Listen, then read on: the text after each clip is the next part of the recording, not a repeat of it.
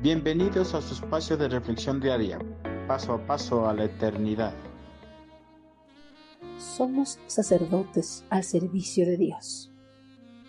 A la mayoría de personas les gusta sentirse integrantes de un grupo en particular o de alguna organización o de una comunidad en donde puedan sentirse cómodos, bienvenidos y aceptados, es decir, en donde puedan tener un sentido de pertenencia. Las personas, una vez que encuentran su grupo, se comprometen a cumplir cabalmente con sus normas de convivencia y adoptan una identidad, la cual profesan y defienden de sus detractores. Todas las personas, sin excepción, en alguna etapa de sus vidas han pertenecido a un grupo en particular y algunos seguramente siguen siendo miembros activos de algún grupo.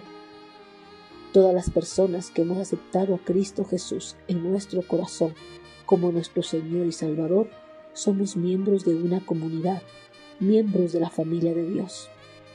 El apóstol Pedro en una de sus cartas lo afirma con estas palabras. Pero ustedes son miembros de la familia de Dios, son sacerdotes al servicio del Rey y son su pueblo.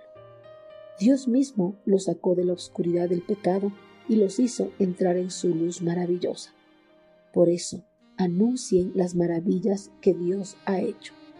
Primera de Pedro 2.9.